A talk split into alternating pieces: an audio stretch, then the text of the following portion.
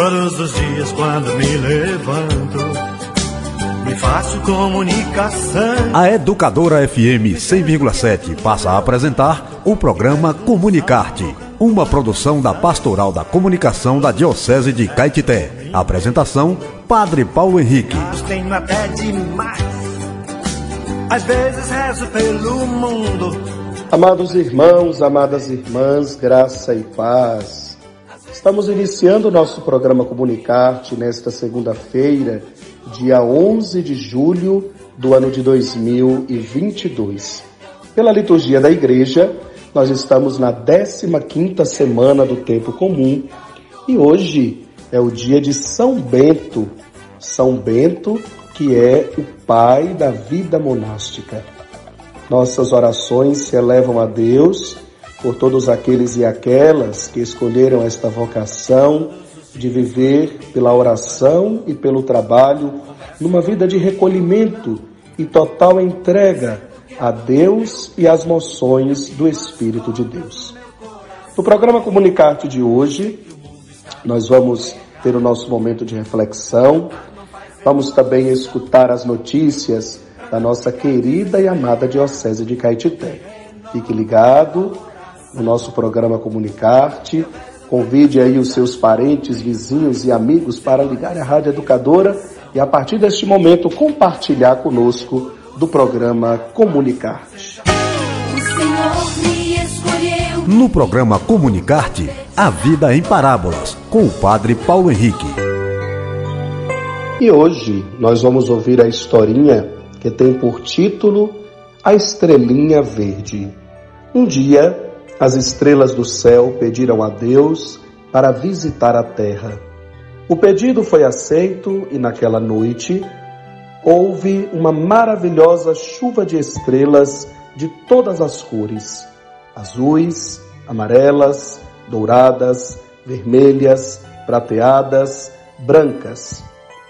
Para que não assustasse as pessoas, Deus permitiu que elas continuassem pequenas como são vistas da terra. Cada estrela procurou um lugar para ficar. Uma delas escolheu a torre de uma igreja. Outra preferiu o campo, misturando-se aos vagalumes, e outra ficou numa movimentada encruzilhada. Passado algum tempo, as estrelas regressaram ao céu e, como justificativa, alegaram que a terra não era um bom lugar para ficar. Era escura e triste. Lá existia muita maldade, ódio, poluição, fome, tempestades. E Deus concordou. A terra era para os imperfeitos e elas eram perfeitas. Seu lugar era no céu. Mas uma delas não voltou. E um anjo explicou a Deus: era a única estrelinha de cor verde. Por ter percebido a difícil situação da terra, resolveu ficar. E olhando lá do alto, viram que em cada coração dos homens e das mulheres agora brilhava uma pequenina estrela verde, a estrela da esperança. O homem pode perder tudo, menos a esperança. E quanto mais difícil for a situação, mais brilhará essa pequenina estrela. Quanto maior a escuridão, mais as estrelas se tornarão visíveis. Quanto mais escura a noite, mais crescerá a certeza da aurora. A terra já foi definida como vale de lágrimas. É a esperança que seca estas lágrimas e faz novamente a humanidade sorrir. No entanto, a esperança humana é sempre débil. Ela depende de muitos fatores duvidosos: o tempo, os outros, as circunstâncias, a lógica. Mesmo assim, é a, um, é a última que morre, como diz o ditado popular. Já a esperança teologal não morre, porque é certa. Ela se firma em Deus e Deus é certeza. Irmã gêmea da fé, ela nos conduz pelos intrigados caminhos da vida até a casa do Pai. O apóstolo Paulo garante: Eu sei em quem coloquei minha esperança. E conclui: É pela esperança que somos salvos. A esperança é a escolha de cada um.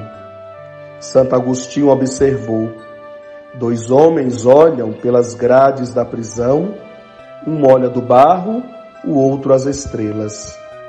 Um dia, Deus se fez um de nós em Jesus Cristo. Ele veio por causa da difícil situação da humanidade e resolveu ficar para sempre em cada coração.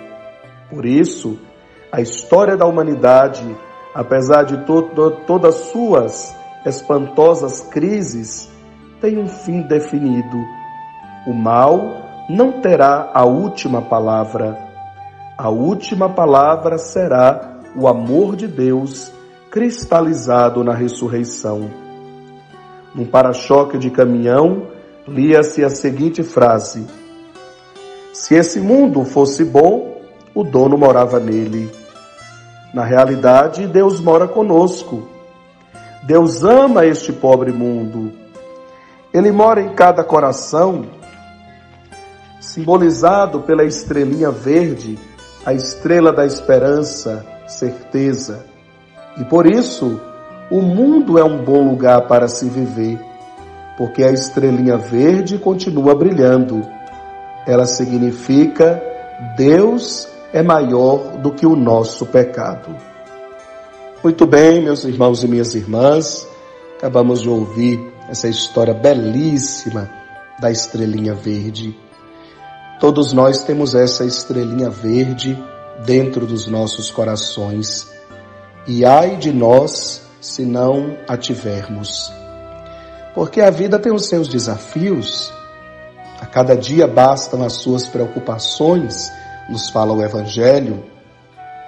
Porém, mesmo diante dos desafios da vida, a confiança, a esperança no Senhor devem sempre motivar a nossa vida e o nosso coração.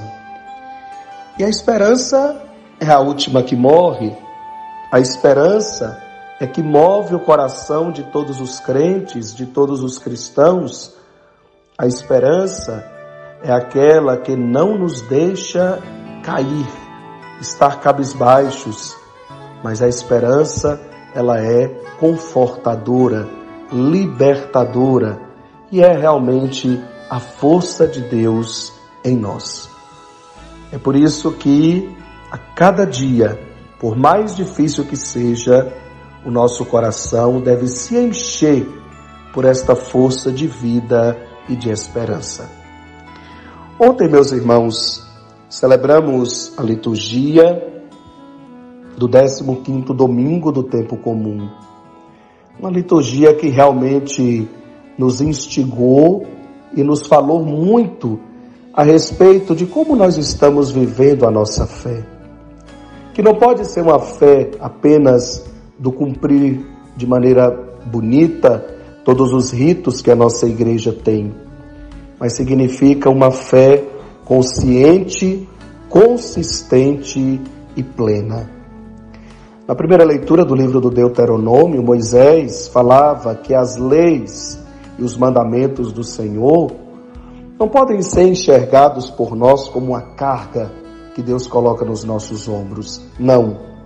Mas as leis, decretos e mandamentos do Senhor são para ser vividos com amor, porque a maior lei, o maior mandamento é justamente a lei e o mandamento do amor.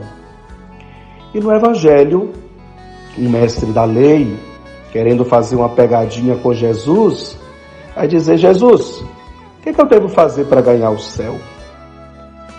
Só que Jesus, ele nunca dava resposta pronta para ninguém. A gente sabe que Jesus foi um grande filósofo, poderíamos assim dizer também, porque ele pegava uma pergunta e voltava aquela pergunta para a pessoa. Jesus fala para ele: Mas aí, me diga, qual, o que é está escrito lá na lei que você lê. E aí ele se lembrou daquilo que está no resumo de toda a lei. Amarás o Senhor teu Deus de todo o teu coração, de toda a tua alma, com toda a tua força e ao próximo como a si mesmo. O mestre da lei fala assim, Senhor, eu tenho vivido isso. Jesus, pronto, pronto, você está vivendo, faz isso e viverá. Ele, insatisfeito, pergunta: e quem é o meu próximo? E Jesus vai contar aquela belíssima história da parábola do bom samaritano. Primeiro eu quero voltar a esta pergunta: e quem é o meu próximo? Jesus nos ensina que próximo, meu irmão, é toda e qualquer pessoa que Deus colocar diante de nós. Este é o nosso próximo. A pessoa precisou, a pessoa necessitou de mim, é o próximo com o qual eu devo servir e ajudar. Este é o meu próximo. E quem é o meu próximo? Depois, diante da parábola do bom samaritano, que todos nós já conhecemos, vamos pegar esta palavra por partes. Um homem vai para Jericó, ele é assaltado e ele fica lá quase morto pelo caminho. Primeiramente passa um sacerdote. Vi aquele homem todo lá cheio de feridas, vai pelo outro lado, embora correndo e não faz nada. Será que o sacerdote não sabia da lei do mandamento a Deus e ao próximo? Com certeza. Ele tinha conhecimento também das leis de Deus. E por que ele não fez nada? Porque para ele era mais importante a celebração do culto, era importante estar puro para poder fazer os rituais do templo. Meus irmãos e minhas irmãs, paremos um pouco nessa reflexão. Quantas vezes, até indo para a igreja, Jesus Cristo passa por nós nas ruas de nossas cidades. Às vezes pedindo, pedindo algo para comer, às vezes pedindo um pouco da nossa atenção, às vezes pedindo um pouco do nosso tempo. E como é que nós estamos agindo diante destas presenças de Jesus diante de nós? Nós não podemos relativizar, é lógico é importante celebrarmos bem, é importante realizarmos bem os nossos compromissos enquanto igreja, enquanto comunidade cristã, mas quando se trata da vida, de salvar uma vida, a vida deve estar em primeiro lugar. Sempre, sempre, sempre. E nesse mundo vive todo mundo apressado. Às vezes a gente não para para ajudar o nosso irmão. E com isso, a gente acaba se afastando de um coração samaritano. Então aquele sacerdote não deu bom exemplo. Passa depois um levita.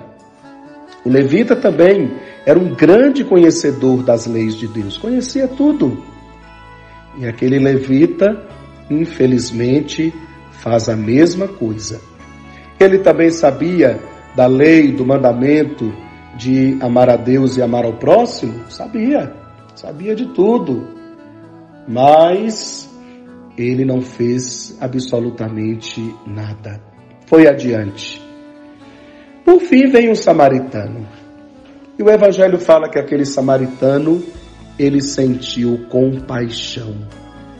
O sentimento de compaixão significa mover as entranhas, é colocar-se no lugar do outro, é sentir com você a dor do outro.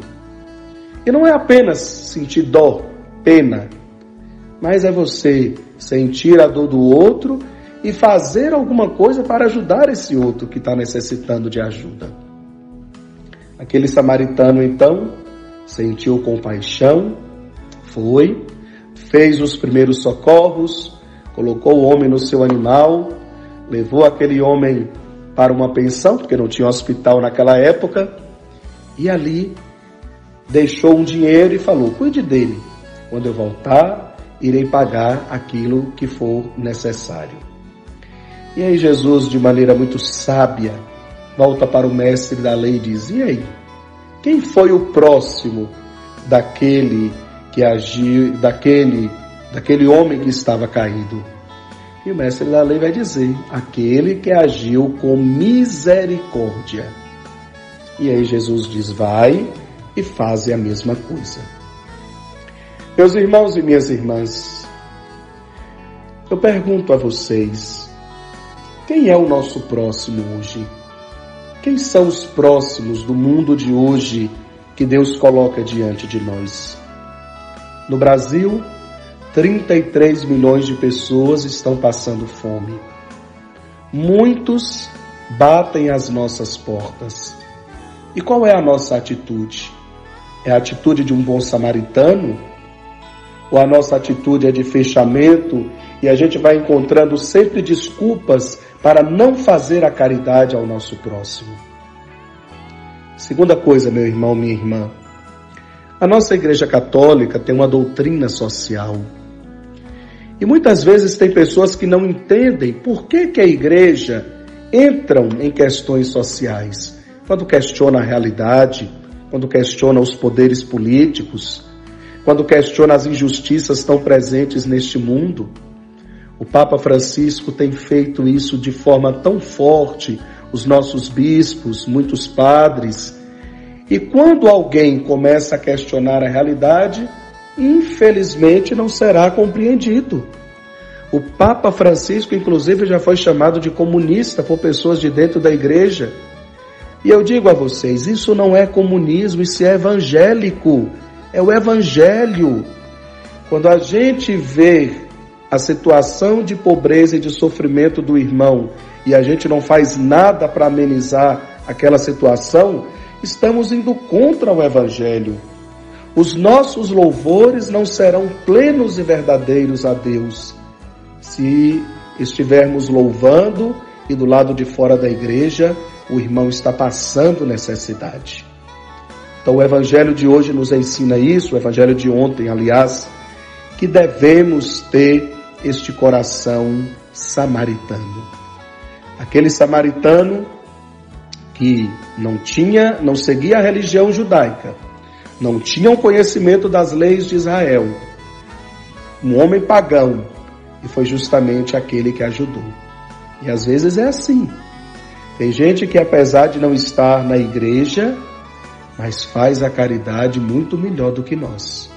Ajuda o próximo muito melhor do que nós. É lógico que a vida não é só isso, porque precisamos de uma experiência verdadeira de Deus. Porém, nós, cristãos, católicos, a nossa fé, ela só terá sentido se ela estiver ligada à vida.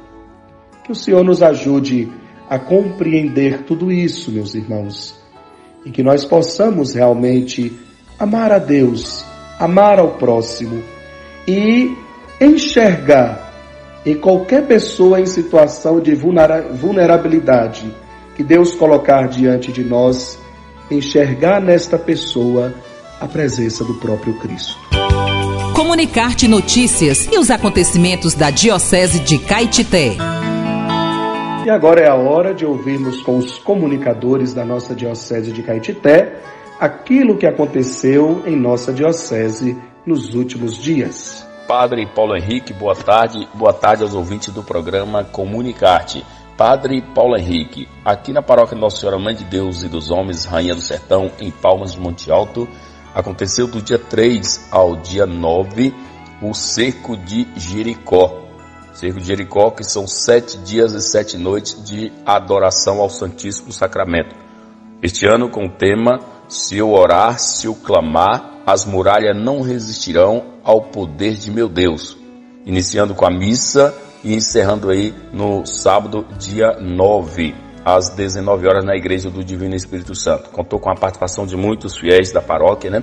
E neste domingo, o 15º domingo do tempo comum, houve aqui na nossa paróquia a celebração da palavra, né? Às 9 horas da manhã, no futuro santuário e às 19 horas na Igreja do Divino Espírito Santo. Ambas conduzida aí pelo seminarista Mauro Miguel. Né, Mauro Miguel, que é filho de Palma de Monte Alto e está aí no seminário de Belo Horizonte, né, dos padres maristas, e se encontra de férias aqui em nossa paróquia.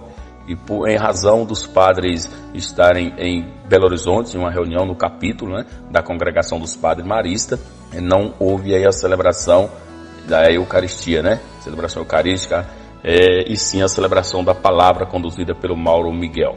Informou Gilmar Santana, agente da Pascom, para o programa Comunicarte. Boa tarde, Padre Paulo e ouvintes da 100,7 FM. Na última quinta-feira foi ordenado diácono pelo bispo Dom Carvalho, na Catedral Senhora Santana de Caetité, o jovem Ronielson Souza Silva, de 27 anos.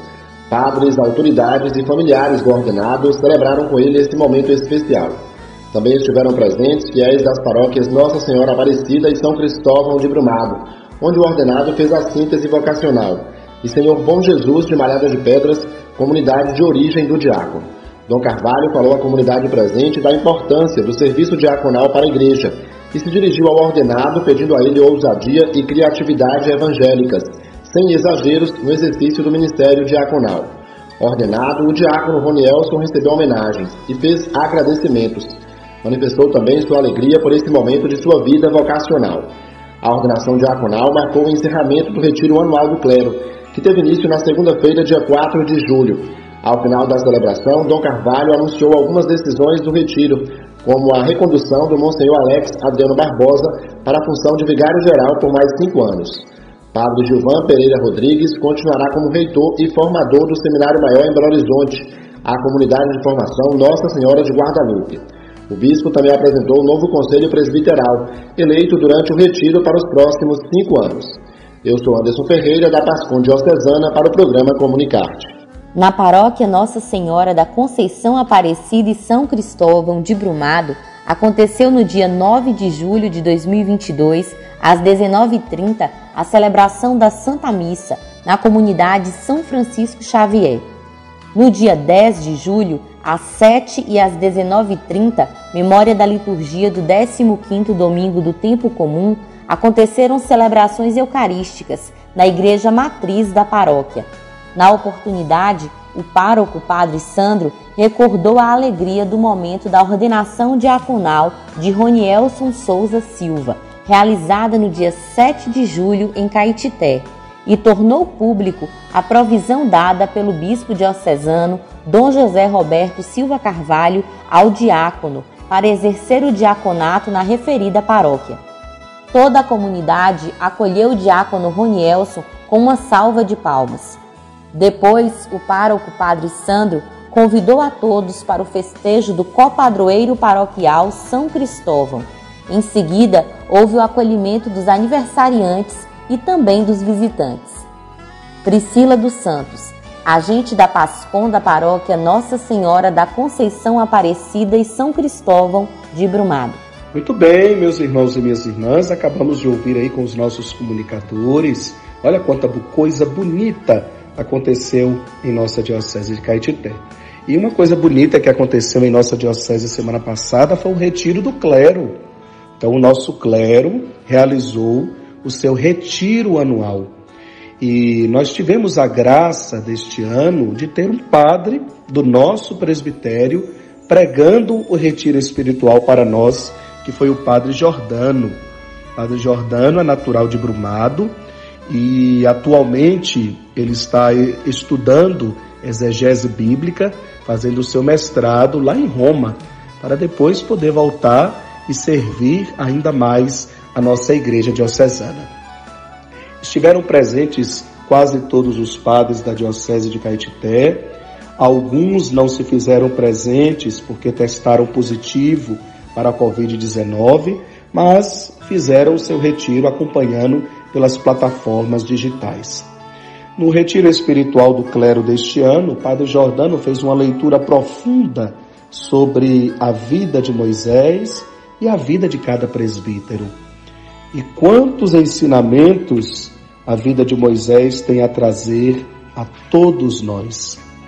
E o Deus que chamou a Moisés é o Deus que continua chamando a todos nós para libertar o seu povo, um povo que vive oprimido, marginalizado, passando por momentos de tantas dificuldades.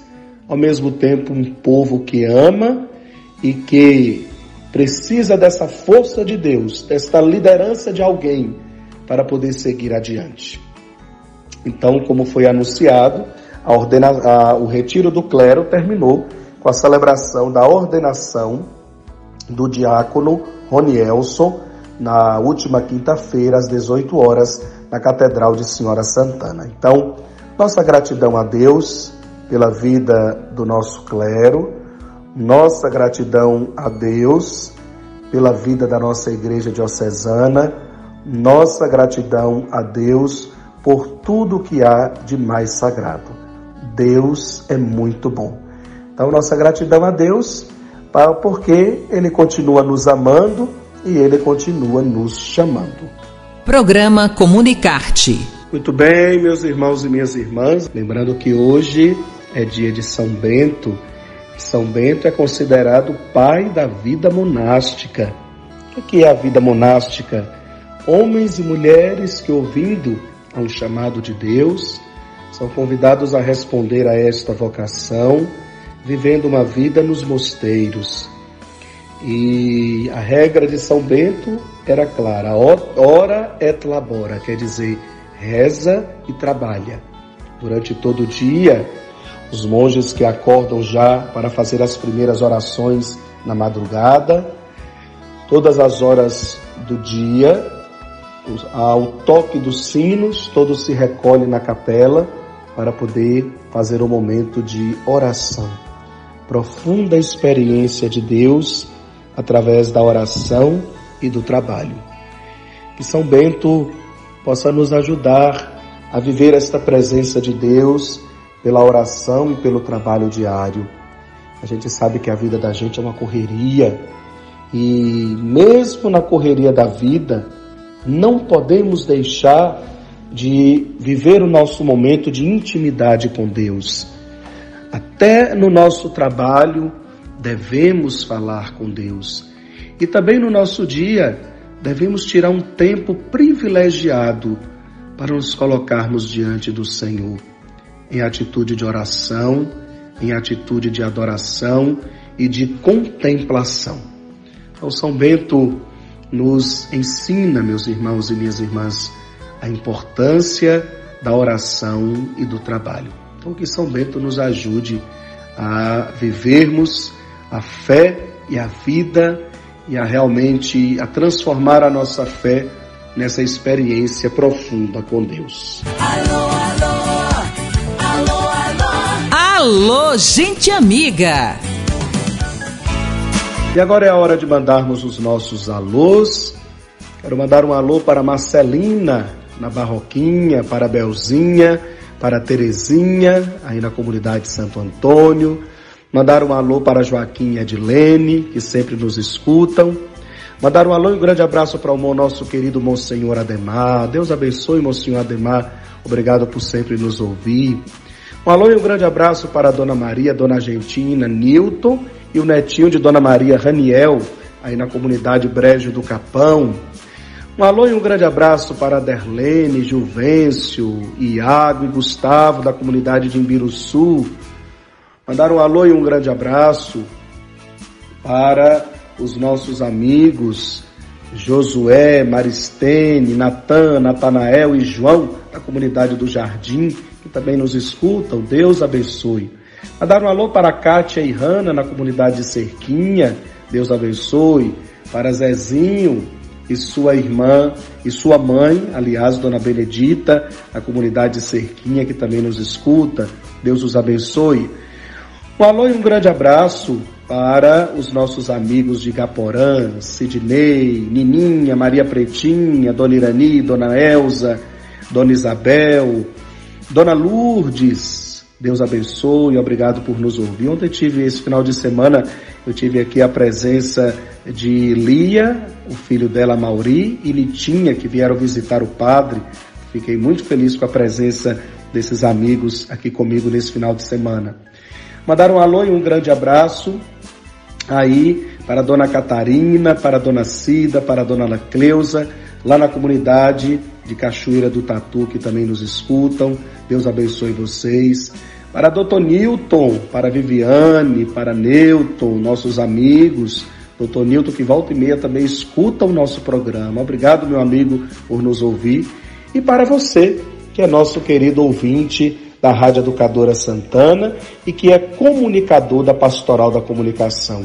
Deus o abençoe. Programa Comunicarte. E assim, meus irmãos, chegamos ao final do nosso programa. Deus abençoe a sua vida, Deus abençoe o seu dia. Lembre-se, nunca deixe a estrelinha verde fugir da sua vida e do seu coração, mas deixe esta estrelinha verde brilhar sempre. E o que é a estrelinha verde? É a esperança. A esperança que não decepciona. A esperança que tudo move. A esperança que vem de Deus. Grande abraço, fiquem com Deus e até a próxima segunda-feira, se o bom Deus nos permitir.